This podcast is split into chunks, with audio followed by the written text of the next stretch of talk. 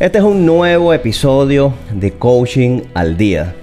Bueno, en nombre de la IACPNL le damos la bienvenida a este nuevo episodio del podcast donde venimos a traerles herramientas, información para el ejercicio serio, profesional del coaching.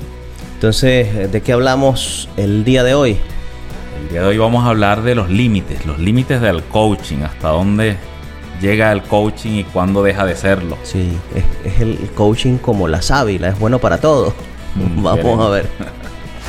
Desde San Antonio, Texas, la IACPNL presenta Coaching al Día con Alexis Suárez y Carlos Figuera. Hay temas de temas, Alexis. Este, y el tema de hoy es un tema delicado. Eh, porque si hay un desafío importante al que nos enfrentamos como coaches, es ah, justamente saber hasta dónde podemos llegar con esta disciplina. Yo creo que hay una línea muy delgada, eh, sobre todo cuando hablamos en el ámbito del coaching personal, hay una línea muy delgada que separa eh, hasta dónde podemos llegar como coaches y cuándo es espacio ya para un psicólogo o un psiquiatra. Mm. Y cuando digo que hay una línea muy delgada es en cuanto a, a, la identificación, a darnos cuenta de, de, que nosotros podemos trabajar responsablemente sin entrar en lo que se llama intrusismo. Sí, yo creo que ese es lo más delicado, ¿no? El, lo que acabas de decir, el intrusismo, que es eh, sobrepasar el límite de, la, de la disciplina, de la práctica del coaching y entrar entonces en terreno de otras prácticas. Y, y, no, solo, y no solo eso, Carlos, sino entendiendo que el coaching es una, una práctica que no está regulada. Sí. Eh, y pues invadir o, pretender hacer cosas que forman parte de prácticas reguladas como la, la psicología, que, que, yo pienso que ha sido la que ha tenido más eh, este tema de, de, de verse afectada ¿no? por, por la práctica del coaching.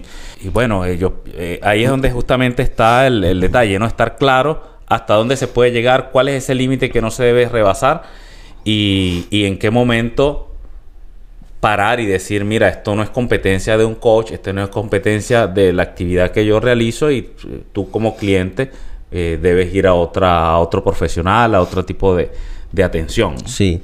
Fíjate, hay algo importante este, y es que yo creo que, bueno, si, si yo no soy psicólogo o, profesional de la salud o terapeuta en, en, cualquier rama, primero yo debería informarme, eh, medianamente debería estar informado de eh, al menos ciertas señales que nos, que nos digan o ciertas alertas, ciertas banderas, nos digan, hey, yo no me puedo meter por allí, porque eso, yo no estoy preparado para, para eso.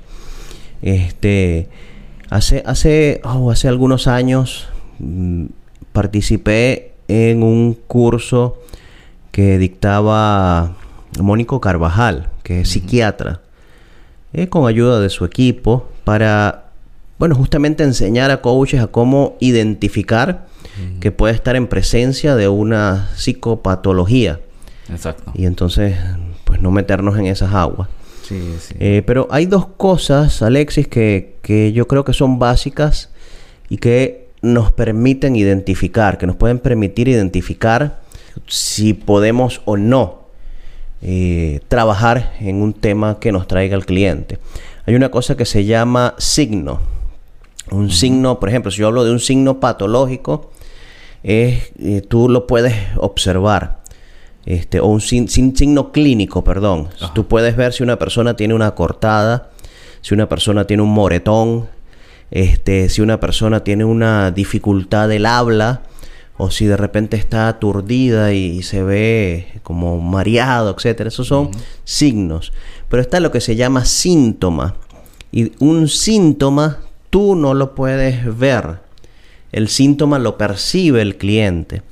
Entonces cuando el cliente te dice es que, ay, me siento como, no sé, como muy débil, este, siento que, ay, que tengo apatía por todo, que, que no tengo ganas de nada, esos son síntomas. Y entonces cuando hay síntomas es que debemos nosotros prender nuestras alertas. Porque ahí podríamos entrar en intrusismo, cuando pretendemos eh, atender ciertos síntomas. Exacto. Carlos, a mí una vez me llegó una cliente, eh, por cierto, acá en San Antonio, y mm, recuerdo que lo, primero que, cuando le pregunto, ok, ¿de qué quieres que hablemos? su respuesta fue, bueno, es que todo el mundo dice que yo soy neurótica. y la verdad que yo creo que yo soy neurótica. Y empezó a hablar, pues como una persona neurótica, ¿no? Saltaba de un tema, hablaba del otro. Yo me quedaba mirándola y al final pues le explico lo que, de qué se trata el coaching. Y que pues no es un caso que, que debía atenderse con coaching. Que les recomendaba ir a un, a un profesional de, de la salud mental para tratar su tema. No, no es un tema de coaching que venga a decir yo soy neurótico y quiero tratar la neurosis con, con un coach, ¿no? Sí, no, empezar que primero nosotros no sabemos lo que, lo que es la neurosis, entonces sí, pero si nos dicen, no, es neurosis, oye, no sé. Si usted cree que es eso, vaya a un psicólogo, porque... Ahora, y, ahí viene parte de la importancia de lo que decías hace unos minutos, ¿no? De esa formación que en algún momento hiciste. Nosotros en la academia, el año, hace un par de años, justo antes de la pandemia, estábamos en conversaciones con, un reconocido em, psiquiatra argentino, tiene un canal eh, muy bueno donde habla de, lo que son psicopatologías, eh, para traer eh, en, medios, en medios virtuales ese, ese taller, ¿no? Psicopatologías, identificación de psicopatologías para coaches. Entonces, dar como que, que herramientas básicas de observación, de intervenciones, de preguntas específicas que pueden dejar ver al coach si está ante una persona con una psicopatología que está fuera del alcance. O sea, cuando, cuando hablamos de que el, coach tenga las competencias para identificarla, no es para que intervenga sobre esas patologías, no. es para que justamente ponga el límite, sepa dónde diferenciar y decir, epa, ya va.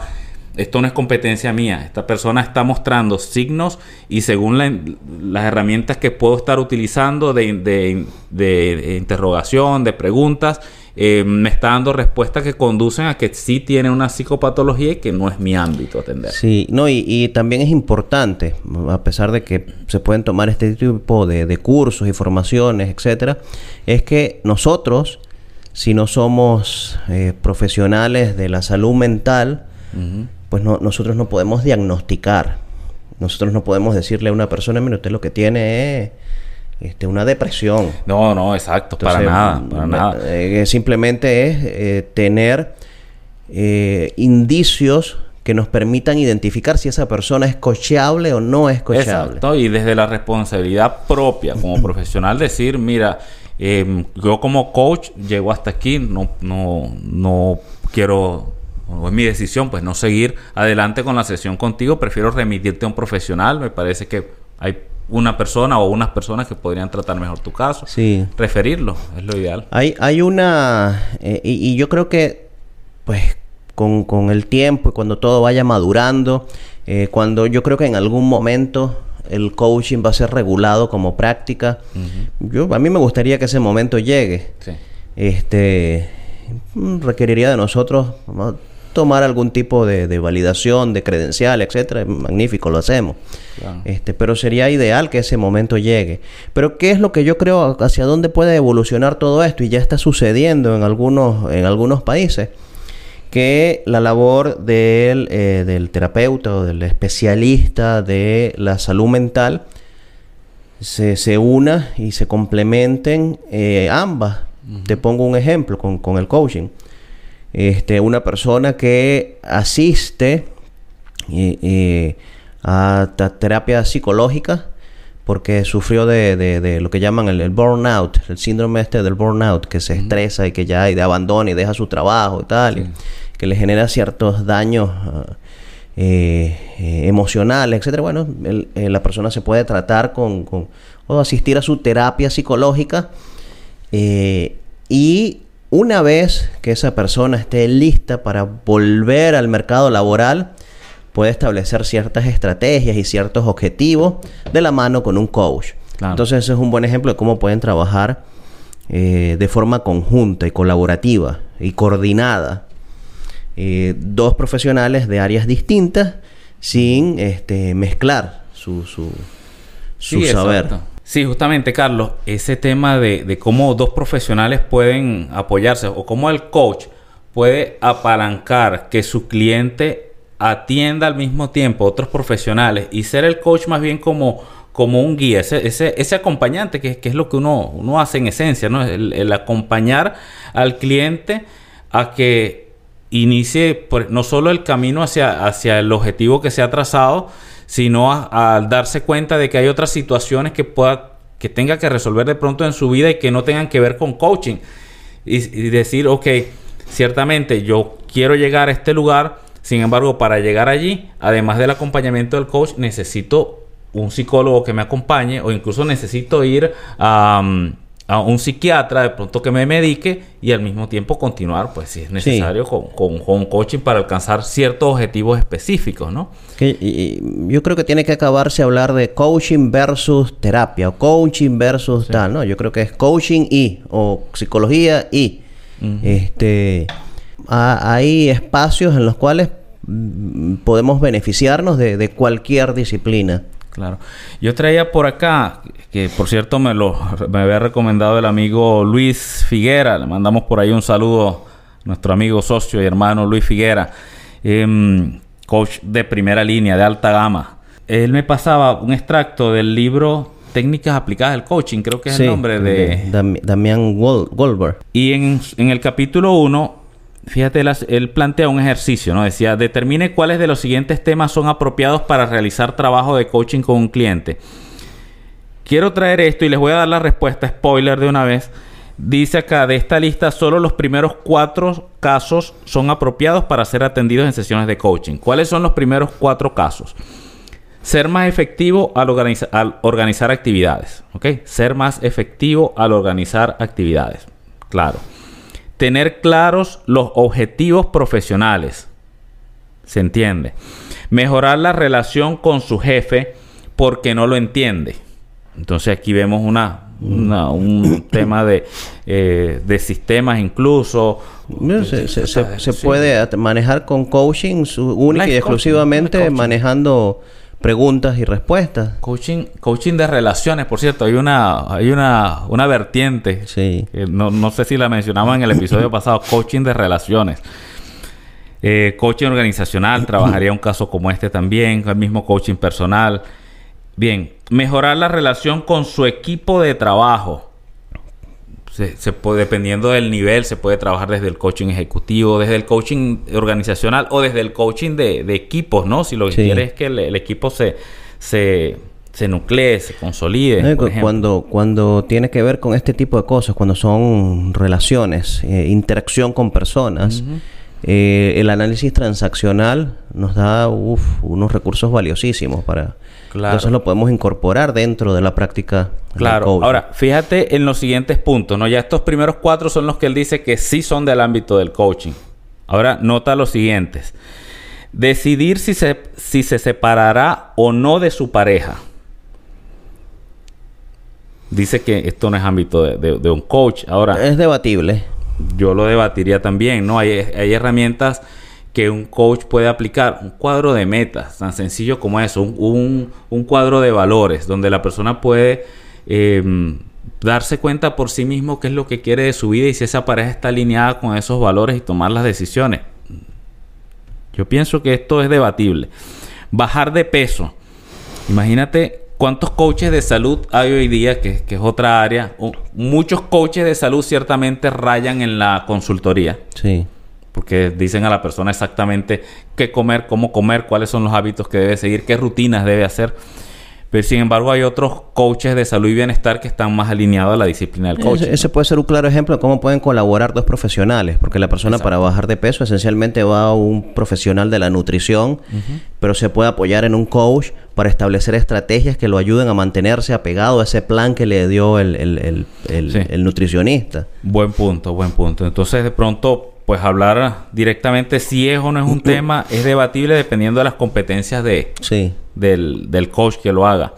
Mejorar la relación con su madre, ya que no habla con ella desde hace dos años. Mm, mejorar la relación con su madre no es ámbito de, de, yo, yo lo veo debatible también. Porque si bien es cierto, habría que conocer de qué, de qué va.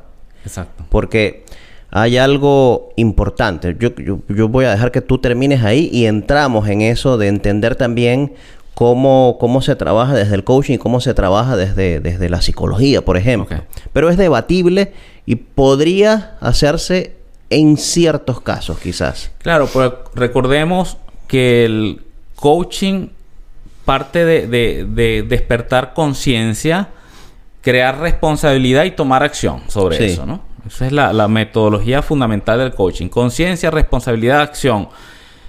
O sea, si se trata de una relación y tú te das cuenta de qué está, qué está ocurriendo en esa relación desde tu responsabilidad desde, desde, lo que, desde lo que depende de ti y qué puedes hacer para mejorarlo y tomar acción al respecto, como, como coach uno puede dirigir una, un acompañamiento, uno puede ah, gestionar un acompañamiento con un cliente en ese sentido.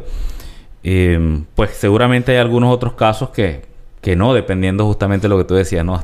¿qué, qué, hay detrás de esa relación que de pronto un coach pueda decir, no, esto no, esto no va conmigo? Ah, te pongo un caso. En una ocasión conversé con alguien eh, y pues había cierto conflicto allí en, una relación. Pero lo que había detrás de ese conflicto fue un abuso mm. sexual de esta persona cuando era niño. Entonces, obviamente, eso no entra en nuestro campo. Allí la, recomendación fue, no, usted le sugiero que consiga un, profesional, de un psicólogo que, le, pueda ayudar de mejor forma a, trabajar eso. Porque tiene que ver con algo que sucedió este, en el pasado. Y ya, ya ahorita hablamos de ese tema. Ok, bueno, voy a darle un poco más rápido.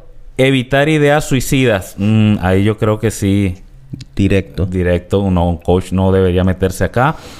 Poder dormir en las noches depende. Depende que preguntar Qué, qué, es lo que hace que no duermas. O sea, qué, qué está ocurriendo para que no duermas. Por ejemplo, podría tratarse de, qué sé yo, ciertas dificultades que están haciendo que la persona no, no duerme y esas dificultades sí podrían ser atendidas del coaching. Puede estar teniendo problemas de, de trabajo. Mira, el simple hecho de, de de no tener un, propósito, un objetivo claro, podría estarle causando falta de sueño. Sí. Y ahí un coach podría ayudarlo, bueno, vamos a, trabajar contigo a definir un objetivo, a definir un propósito. O que si es que esa persona está consumiendo muchas redes sociales o mucha televisión a ciertas horas de la noche, eso le afecta. Exactamente. O, está haciendo cierta actividad que le está eh, haciendo eso. Entonces, pues, depende. En ese caso, yo diría depende. Depende. Falta de ganas de hacer cosas. Mm, igual. Depende. Pero fíjate que lo que decías al inicio, que es importante que entonces allí se prendan nuestras alertas porque nos está hablando esa persona de un síntoma. Yo no mm. puedo dormir o no tengo ganas de hacer las cosas. Entonces, ahí se nos prende la alerta. Oye, tengo que estar pendiente acá. Exacto. Porque esto puede ser algo que se escapa dentro de, de, mi, de mi habilidad, de lo que yo sé. Puede estar la persona atravesando un proceso depresivo. Entonces, ok, si ya la depresión no es algo que va a atender un coach, por ejemplo. Entonces, darse cuenta de, de ese síntoma. De acuerdo, totalmente. Igual, aquí el último es más o menos lo mismo, ¿no? Los síntomas. No tener energía para levantarse en la mañana. Depende. Pero igual, depende. Y se puede, se puede. Y, una de las cosas, antes de, darte paso a la distinción que querías hacer, quería mencionar acá es el tema del coaching motivacional.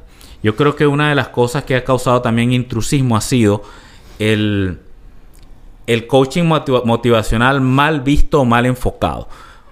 ¿Qué es el coaching motivacional? En esencia, lo que, lo que creo es que en el ámbito deportivo un coach es el entrenador. Y el coach que hace la función que conocemos como coaching, como esta disciplina, se distingue llamándolo coach motivacional. es lo que normalmente ocurre. Es la persona que, que trabaja con las creencias de los jugadores, la, que trabaja con esas limitaciones, con esos programas mentales para, para motivar el equipo incluso. Ese es el coach motivacional en esencia. Ahora, hay una serie de coaches motivacionales que cada día aparecen más en las redes, que son los también catalogados, y yo mismo los llamo los famosos vendehumos, que te dicen yo te soluciono todos los problemas, yo te ayudo con esto y con aquello y con lo otro.